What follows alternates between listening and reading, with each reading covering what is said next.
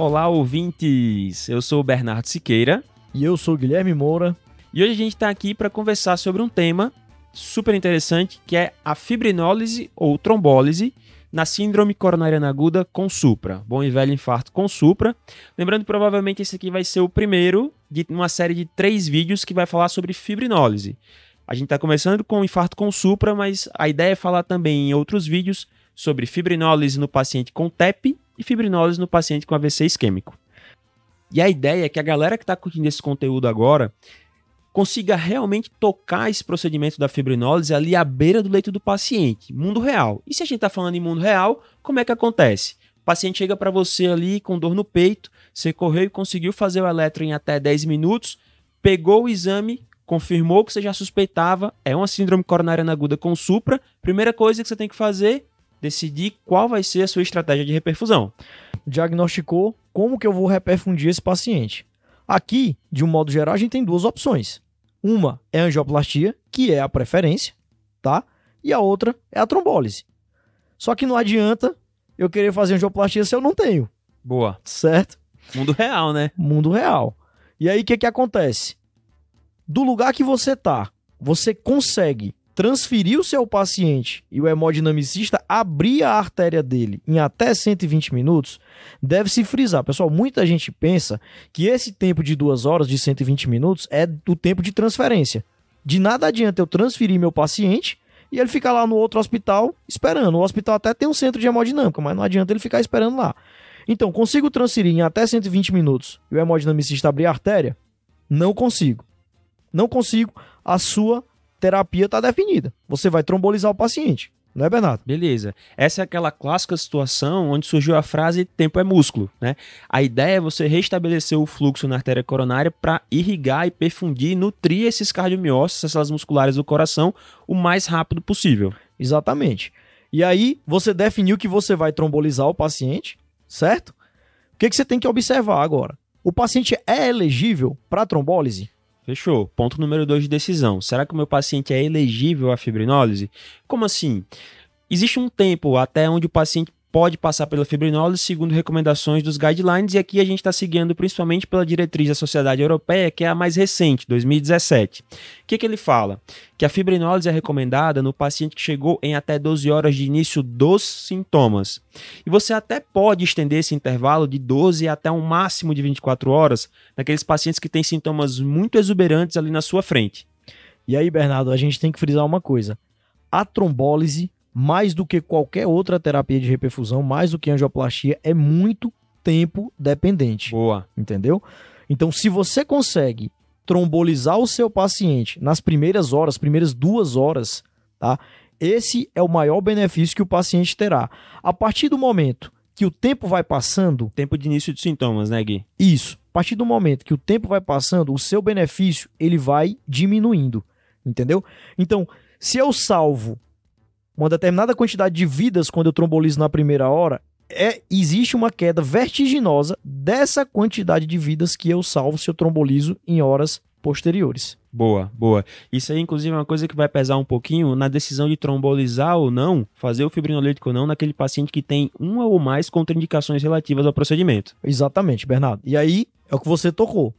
O paciente tem que ter chegado dentro, habitualmente, dentro das primeiras 12 horas, e a segunda coisa que a gente vai ver é o quê? Se ele tem alguma contraindicação absoluta. Fechou. Aqui a gente não vai entrar nos detalhes, nos critériozinhos das contraindicações absolutas, mas a gente vai deixar aqui na tela a tabela do ESC, tá bom? Boa. Da diretriz europeia.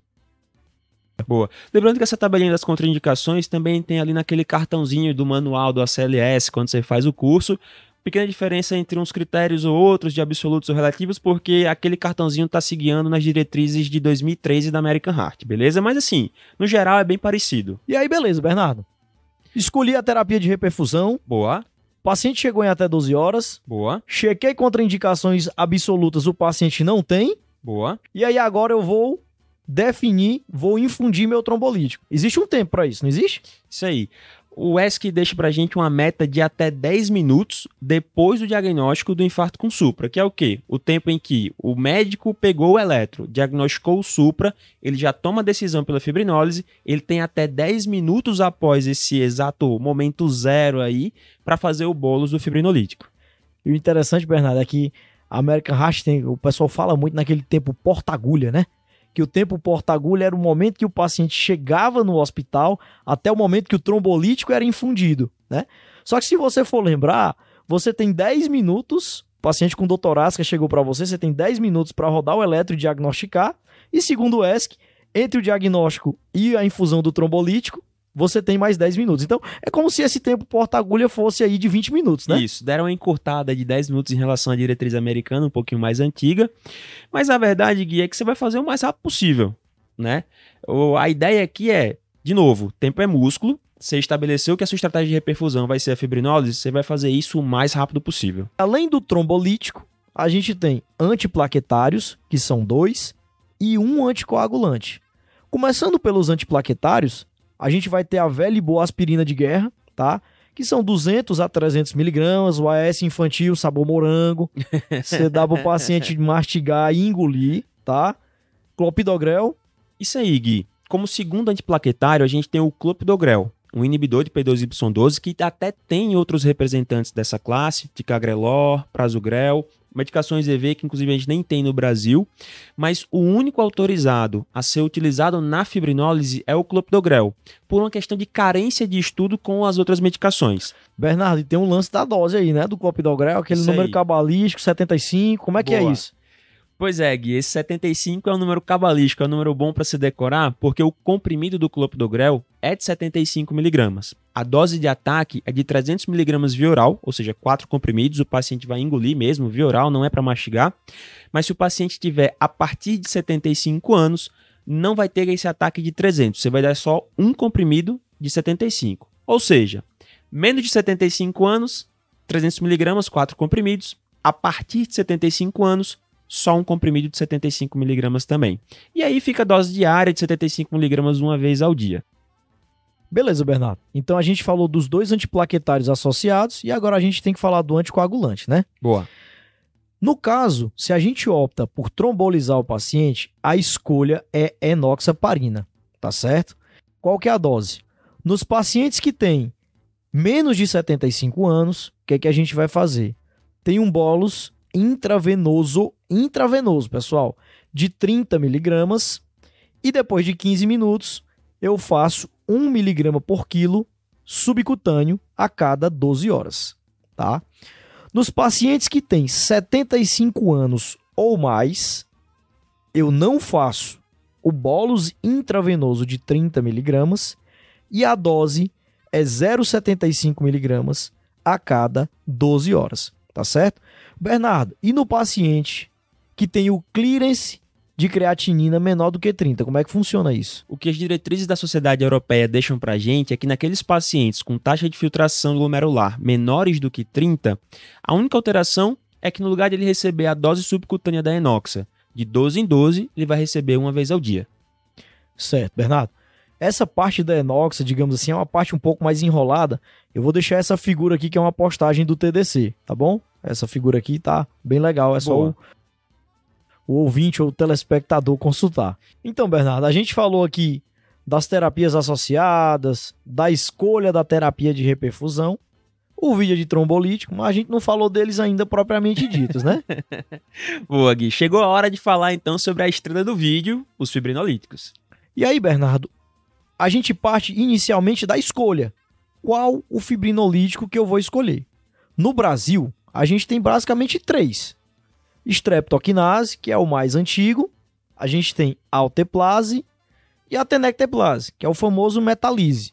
A minha escolha vai se basear em quê? Vamos supor que a gente tá no mundo ideal. Tem os três lá. Entendeu? O mundo ideal, assim, o mundo ideal mais ou menos porque não tem angioplastia, mas o trombolite tem os três. E aí? Boa, Gui. Cara, ideal escolher os fibrinos específicos, né? Que são quem? No Brasil, tenecteplase, e alteplase. Lembrando que o tenecteplase tem uma super vantagem que é o fato de ser dose única bolos. Muito mais fácil do que o alteplase, que vai ter dose bolos e dose infusão. Não tem tenecteplase, não tem alteplase, vai sobrar a streptokinase, que é não fibrino específico, e por isso acaba sendo meio que em detrimento dos outros dois. Exatamente. Mas não esquecer, Bernardo, que o melhor mesmo é o que a gente tem. Exatamente. O principal critério de escolha é o que tem. Como diria o João Mendes, né? não adianta nada eu querer andar de Ferrari. Se eu não tenho uma Ferrari. Se eu não tenho uma Ferrari, exatamente. Então, Bernardo, falando propriamente dos trombolíticos, vamos falar da tenecteplase, tá? Então, como que a gente administra a tenecteplase? Como é que ela se apresenta? Como é que vem na caixa? Me fala aí, cara. Boa, Gui. Então, falando do tenecteplase, que o nome comercial é Metalise, tem várias coisas super interessantes aí. Ah, primeiro, ele é dose bolos, não tem dose de infusão contínua depois, o que dá uma super praticidade, inclusive muito bom para usar no APH, no cenário pré-hospitalar, ali nas ambulâncias do SAMU e por aí vai. Você passou por isso, hein, Bernardo? Pô. Ambulância do SAMU. Velhos de Natal. tempos, hein? Bons De e Natal, tempos. Inclusive, abraço pra galera do SAMU Natal. A segunda coisa interessante sobre o Tenecteplase, que é o Metalise, na caixinha dele, na tampa da caixa, tem algumas figurinhas orientando como é que você faz. Um passo a passo de pegar a seringa com diluente, conectar aquela pecinha plástica para furar o frasco onde tem o pozinho, reconstituir. E a terceira coisa legal que tem sobre o Metalise é que na bula tem uma tabelinha com as faixas de peso do paciente e que dose, quantos ml você vai administrar para o seu paciente depois que você reconstituiu. É muito legal porque se, pô, tô no perrengue, celular descarregou, não tô com nenhuma postagem do TDC salva, não tô achando a dose, relaxa, na bula do Tenecteplase tem falando a dose. Então, Bernardo, mais um ponto legal da tenecteplase é que em relação à alteplase, em termos de eficácia de abrir a artéria, elas são bem parecidas.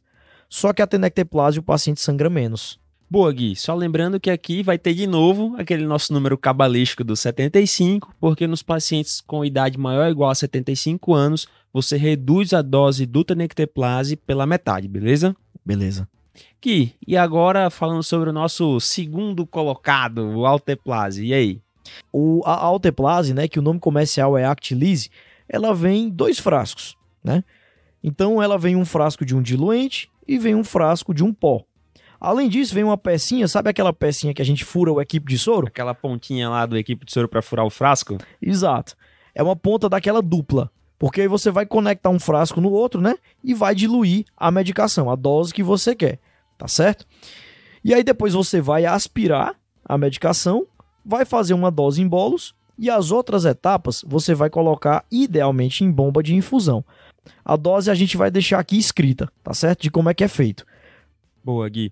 Tem uma certa desvantagem, né? Porque, pô, tem uma primeira dose bolos, tem uma primeira infusão contínua num determinado tempo ali, de 30 minutos, depois tem uma segunda infusão contínua num determinado período de 60 minutos, mas tem uma vantagem interessante que é a versatilidade dela, né? Dá para usar a alteplase para fazer a trombólise no TEP, dá para fazer a alteplase para fazer a trombólise no paciente com AVC isquêmico, o que não dá para fazer com tenecteplase, pelo menos ainda, né?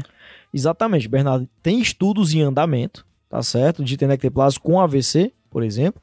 Mas atualmente, por guideline, o único trombolítico que a gente está autorizado a usar nas três situações é a alteplase. Boa, Gui. E agora, a nossa lanterninha do campeonato, né? Terceira opção aí, que é a streptokinase, um agente não fibrino específico, que não tem dose bolos, mas faz uma infusão contínua entre 30 e 60 minutos e que tem muito mais evento adverso do que as outras duas medicações que a gente falou mais cedo, principalmente ali naquele âmbito das reações alérgicas barra anaflaxia, e essa imunogenicidade da streptokinase é tão grande que provavelmente o paciente que já fez uma fibrinólise uma vez na vida com streptokinase não vai ter sucesso numa segunda oportunidade.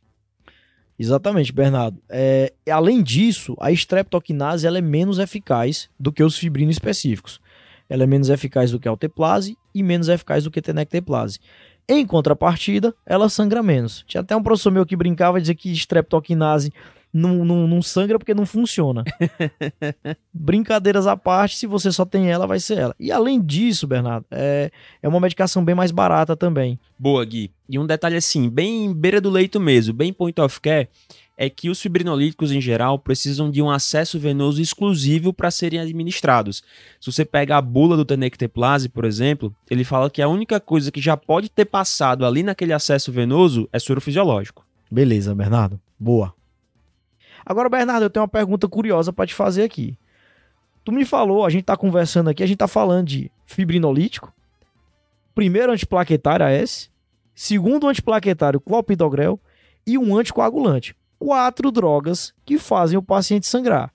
É tudo junto que a gente faz. Não é estranho isso, não. A gente faz tudo junto mesmo, Bernardo. Pois é, Gui, dá medo, né, cara? Mas é fazendo tudo junto mesmo, tá bom? Vão ser os dois antiplaquetários, a anticoagulação com a enoxaparina, idealmente, né? E o fibrinolítico. Quer ver outra coisa que dá medo? Fazer esses 30mg endovenoso da enoxaparina antes da dose subcutânea. Um negócio meio esquisito. Pô, mas só vi enoxaparina, clexane fazendo subcutânea até hoje. Que história é essa enoxaparina EV? É EV mesmo, tá, pessoal? Não é erro da literatura, não tá escrito errado em lugar nenhum. Tem que fazer 30mg EV. Uma maneira de fazer, às vezes, é pegar metade da seringa de 60mg, né? A maioria delas vem dosimetrada. E se não tiver, às vezes vai ser olhômetro, você vai usar o que você tiver disponível. Vai ser uma seringa e meia da de 20, vai ser 75% da seringa de 40, não sei, mas tem que fazer essa dose de 30mg EV e 15 minutos depois fazer a primeira dose subcutânea de 1mg por quilo no paciente. Exatamente, e aí dá medo, né? Mas a gente falou até aqui de antiplaquetário, anticoagulante e fibrinolítico. Beleza. Aí eu infundi meu fibrinolítico e eu tenho que ver o resultado, se deu certo ou não, não é isso? Porque isso muda a conduta. É isso aí, Gui. São chamados critérios de reperfusão. São basicamente três, né? O primeiro, que é o mais óbvio, é melhora ou até resolução dos sintomas. É um indicativo de que você conseguiu restabelecer o fluxo na coronária. Segunda coisa é uma redução maior ou igual a 50% do tamanho do supra no eletro, feito 60 a 90 minutos depois da trombólise. E o terceiro critério são as arritmias de reperfusão, que o mais clássico aí nas diretrizes é a RIVA, né? o ritmo ventricular acelerado. É um QRS maior largado, só que com frequência abaixo de 100. Bernardo, e tem aquela questão, né? Se o paciente fez a trombólise e não preencheu o critério de reperfusão, esse que você acabou de falar, eu tenho que procurar um serviço de angioplastia o mais rápido possível. Não adianta eu repetir trombólise, eu não tenho ganho nisso. Boa, tá certo? Paciente que não alcançou o critério de reperfusão é angioplastia de resgate. Mas caso os critérios sejam preenchidos, né? Se o paciente melhora a dor, apresenta redução do supra e arritmias de reperfusão, não precisam ser os três, tá certo? Mas melhorou a dor, reduziu o supra, é muito de bom senso na hora. Você tem, mesmo assim, você tem até 24 horas para levar o paciente para um centro com hemodinâmica, que as artérias coronárias dele precisam ser estudadas. Boa, Gui. Então, independente do que acontecer depois da fibrinólise, a primeira coisa que você vai fazer é tentar a transferência desse cara para um centro com angioplastia. Perfeito, Bernardo, isso mesmo. Bom, galera, então era isso. Eu acho que se você segurou até essa parte do vídeo, com certeza você ganhou uma habilidade nova, que é a capacidade de orientar, guiar uma fibrinose num paciente com infarto com supra. E agora a gente queria meio que fazer um momento freestyle aqui, Gui. Eu e você, bate bola rápido, coisas da vida, coisas que a gente descobriu estudando aí para esse episódio. Beleza? Pode ser? Beleza, lógico, vamos. Então vamos lá. Então, trombólise em grávida com infarto com supra. Você viu alguma coisa? Bernardo, posso fazer, não é contraindicação absoluta. Lembrando daquela máxima da obstetrícia, a prioridade é a saúde da mãe. Boa, tá? Boa. Só que aqui tem uma pegadinha. Grávidas geralmente são pessoas jovens, tá certo? E grande parte das grávidas que vão chegar para você com infarto com supra não vai ser o infarto aterosclerótico. Pegadinha de prova é essa, hein? Exato, vai ser de secção de coronária, né, Secção cara? espontânea de coronária. Eu nunca vi na vida, vi no livro, vi em prova, mas na vida eu nunca peguei. Não, graças a Deus eu nunca peguei. Imagina tu tá de plantão, chega uma grávida com supra. Com su... Nossa senhora, Pois é. Meu Deus. O ideal é você mandar para nesse caso, mais do que em outros, o ideal é realmente você mandar para um serviço sim, de hemodinâmica. Sim, vai para hemodinâmica, vai fazer o cateterismo na angiografia você vai ver se é aterotrombótico, vai ter alguma pista ali para saber se realmente é dissecção ou não é. Exatamente. Beleza? O que mais? Bernardo, outra dúvida que surgiu. Você tem um paciente que ele já usa a S-clopidogrel porque ele infartou há seis meses atrás. E aí agora ele chega com um novo supra para você. Eu reataco ou não? Cara, dureza, hein? Essa pergunta aí, eu sinceramente eu não consegui encontrar resposta no cenário da fibrinólise. Pensando em angioplastia, até tem um trabalho da série dos Armaida, que é o Armaida 8, que é o chama Reload ACS. E na angioplastia parecia ter um benefício de você reatacar o clopidogrel. Na diretriz, por exemplo, de síndrome coronariana aguda sem supra da SBC, fala para você não reatacar o AS. Mas no cenário da fibrinólise, eu acho que nem deve ter trabalho falando sobre isso, viu? Beleza. Cara, você me apertou com medicamento, eu vou apertar você agora com medicamento. Manda. Tá cada vez mais comum paciente usando DOAC, Rivaroxabana, Apixabana, Dabigatrana. Dá para fazer a trombólise? Bernardo, é o seguinte: também contraindicação relativa, tá Uhum. certo? E aí é uma questão de bom senso, tá? Não existe uma regra específica. Mas assim, pensando no contexto de fibrinólise, se você tem um benefício muito grande da fibrinólise nas primeiras horas, talvez valha a pena você correr o risco desse você fazer o trombolítico, né, o fibrinolítico e esse paciente sangrar, porque o benefício é muito grande. Ah, Em contrapartida, se o paciente chega ali já com mais horas, seis horas ou mais, tá? Talvez não valha a pena você fazer, porque, como a gente falou anteriormente, o fibrinolítico ele é muito eficaz no começo. Com o passar do tempo, ele aumenta o risco de sangramento e diminui a possibilidade de reperfusão coronariana. Entendeu? Pô, esse é um raciocínio legal para você decidir se vai fazer a fibrinólise ou não naquele paciente que tem algum com alguma contraindicação relativa, né, Gui? Exatamente, Bernardo. Mas e aí, Bernardo? Uma outra coisa que eu queria te perguntar é: o paci... você falou de critérios de reperfusão. Deu certo, beleza? Ou não deu certo. Tá. Mas aí aquele paciente que chegou com infarto com supra, você trombolizou, tá? O paciente inicialmente melhorou, preencheu o critério de reperfusão, você ficou ali tranquilo, só que depois de duas horas o paciente voltou a suprar de novo e ter dor torácica de novo. E aí, eu posso fazer fibrinolítico novamente? Cara, em teoria pode, viu? Pesando aí risco-benefício, obviamente, decisão difícil de se tomar, mas se você teve critério de reperfusão a primeira vez, o paciente recorreu sintomas ou recorreu o supra, em teoria você pode fazer uma segunda dose do fibrinolítico na perspectiva de tentar de novo reabrir essa coronária. Boa, Bernardo. E essa é uma informação que a gente descobriu agora, né? Sim, sim, sim. Isso é interessante, porque é diferente. Aqui o paciente inicialmente respondeu e depois voltou a suprar. É diferente do paciente que não respondeu. No que não respondeu com a primeira dose, você não, Não vai adianta. repetir. Isso aí. Mas, de novo, né? A prioridade é a angioplastia. É se, de novo, quando o paciente recorre sintomas, não vai rolar o CAT, aí paciência, você pode tentar, quem sabe, talvez, arriscar uma segunda dose do fibrinolítico. Cara, e a complicação mais temida, Ixi, meu Deus. né? A complicação mais temida quando a gente tromboliza um paciente é sangramento, e não é qualquer sangramento, é sangramento no sistema nervoso central. Cara, quando é que a gente vai suspeitar que isso está acontecendo? E, em linhas gerais, o que é que eu tenho que fazer inicialmente? Cara, AVCH, né? Então, sinais de hipertensão intracraniana. Cefaleia intensa, rebaixamento de nível de consciência, hipertensão, náusea, vômito e por aí vai.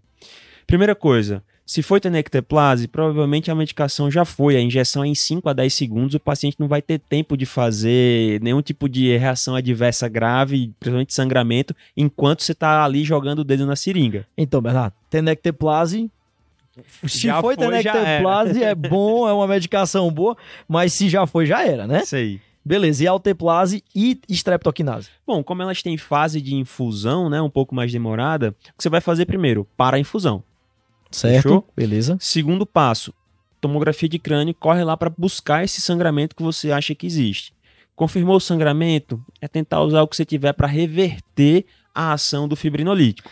Aí, Bernardo, é uma situação catastrófica, né? Se você for parar pra pensar, é uma situação extremamente catastrófica. Você tá no meio de um infarto, que é uma situação trombogênica. Aí você faz um monte de medicação para reverter essa situação trombogênica. Aí o paciente sangra. E aí você vai fazer várias medicações para reverter o sangramento do paciente, que vai piorar a situação trombogênica do infarto, né? Então assim, cara, situação catastrófica que ah, eu nunca passei, mas não queria passar de jeito nenhum. Ah, tá louco. Tô fora. Então a gente encerra esse vídeo aqui, né? É o primeiro de uma série de três vídeos, né? Que a gente falou. Ainda vai ter a trombólise no AVC isquêmico e a trombólise no tromboembolismo pulmonar, tá bom? Se o pessoal gostar, a gente continua, né? É isso aí, pessoal. Pô, curtiu o vídeo, compartilha com os amigos, deixa o like aqui no YouTube também. Ah, e outra coisa, aproveita o espaço dos comentários para mandar dúvidas. Manda direct no Instagram, do jeito que vocês quiserem, mas com a colaboração de vocês, eu tenho certeza que os próximos vídeos vão ser ainda melhores. E essa é a nossa intenção. Melhorar Boa. cada vez mais. E entregar um conteúdo de melhor qualidade que a gente possa fazer. Com certeza, Gui. Tá bom? Galera, aquele abraço, hein? Valeu, pessoal. Esse podcast tem como objetivo educação médica. Não utilize como recomendação. Para isso, procure o seu médico.